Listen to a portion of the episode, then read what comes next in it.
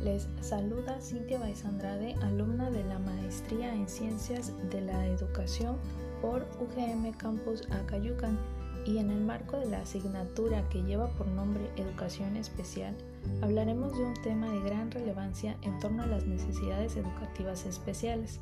Acompáñenme a conocer solo una de las tantas discapacidades que se presentan en diversas personas, así como los retos en el ámbito escolar a los que se enfrentan quienes viven con ellas, y en caso de ya conocerla, espero puedan considerar este punto de vista respecto a las situaciones en donde se ven inmersas cierto tipo de personas y en especial alumnos de diversos niveles educativos con discapacidades físicas.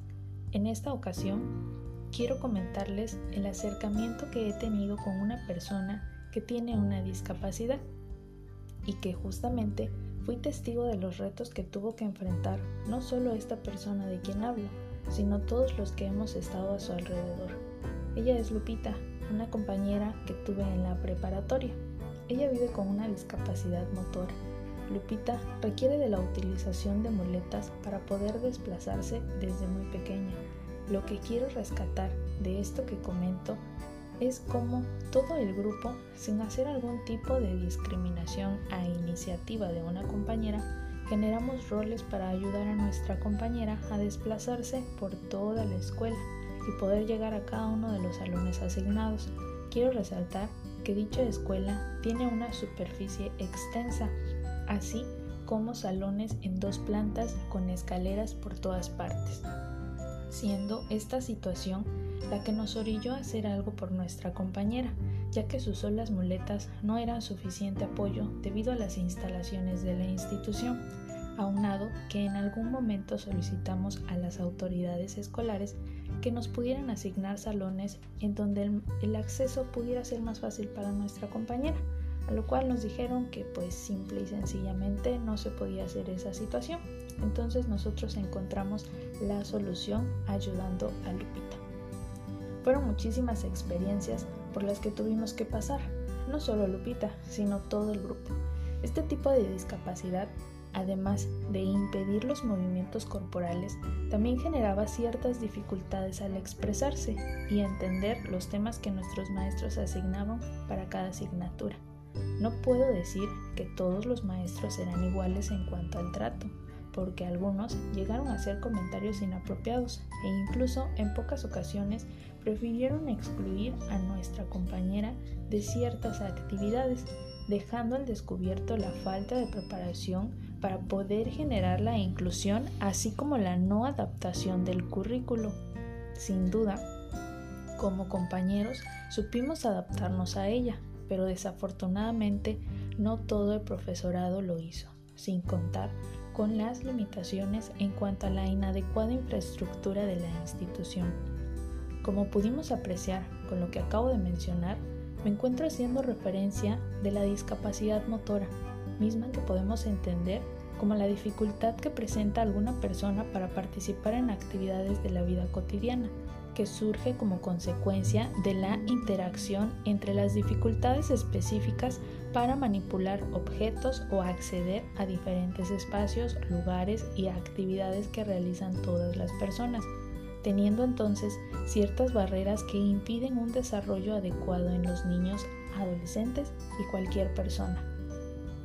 Estas barreras pueden ser de distinto tipo, por ejemplo, la dificultad se refiere a la movilidad de sus extremidades inferiores. No pueden acceder automáticamente a las dependencias, a los edificios o viviendas que no tengan rampas o ascensores adecuados. El acceso a los medios de transporte público se vuelve complicado. Difícilmente podrán practicar deportes si no están adaptados a ellos o simplemente trasladarse cómodamente por las calles de la ciudad o el lugar en donde se encuentren.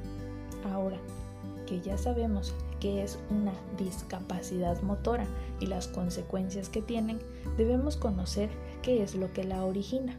Posiblemente alguno de ustedes ya lo sabe, pero para ti que aún desconoces cómo surgen este tipo de discapacidades, pon atención. Los diversos factores son los siguientes. Factores congénitos. considerados como las alteraciones durante el proceso de gestación, como malformaciones congénitas, los factores hereditarios. Estos son transmitidos de padres a hijos, como la distrofia muscular. Por último, los factores adquiridos en la etapa postnatal, como los traumatismos, infecciones, anoxia, asfixia o los accidentes vasculares, incluso la parálisis cerebral.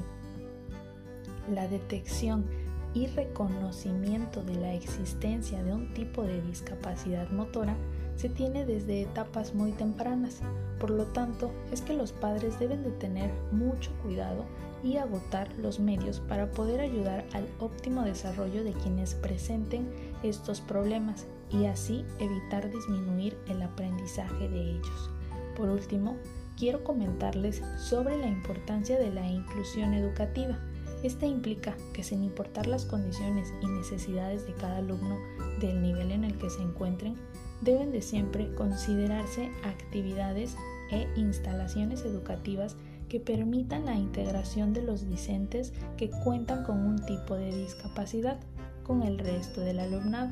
Es por ello que como docentes en cualquier nivel educativo siempre debemos pensar en esos alumnos con necesidades educativas especiales y no solo en ellos, sino en todos los alumnos que permitan la inclusión es preciso que las instalaciones educativas cuenten con las instalaciones, materiales e incluso maestros que ayuden y no disminuyan en el proceso de enseñanza-aprendizaje de todo niño.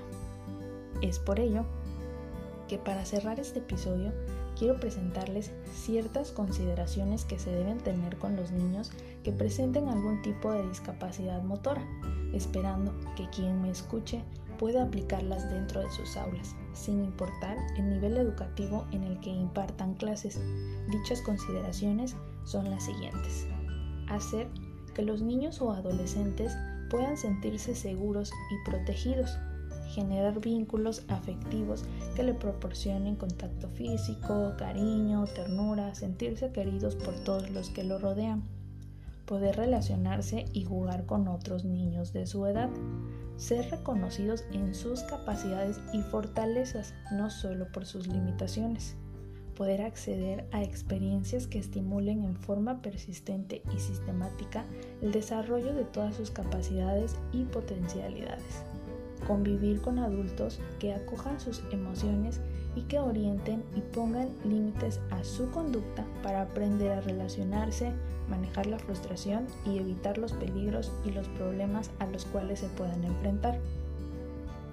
Espero que estas sugerencias puedan ser aplicadas y de mucha utilidad para ustedes que me escuchan o para cualquier persona que sepan que convive con alguien que tiene una discapacidad motora y así generar la inclusión verdadera, esa que no se realiza por compromiso, sino por empatía, tal y como hace 10 años lo hicimos con Lupita, y puedan sentir lo maravilloso que es convivir con este tipo de personas de las cuales tenemos muchas cosas que aprender, como la resiliencia y la valentía al enfrentar grandes retos en todos los aspectos de la vida.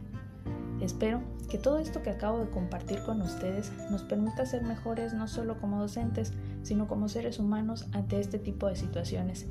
Saludos a todos, que estén bien, espero podamos seguir en sintonía para seguir comentando sobre diversos temas en relación a las necesidades especiales de la educación. Saludos a todos.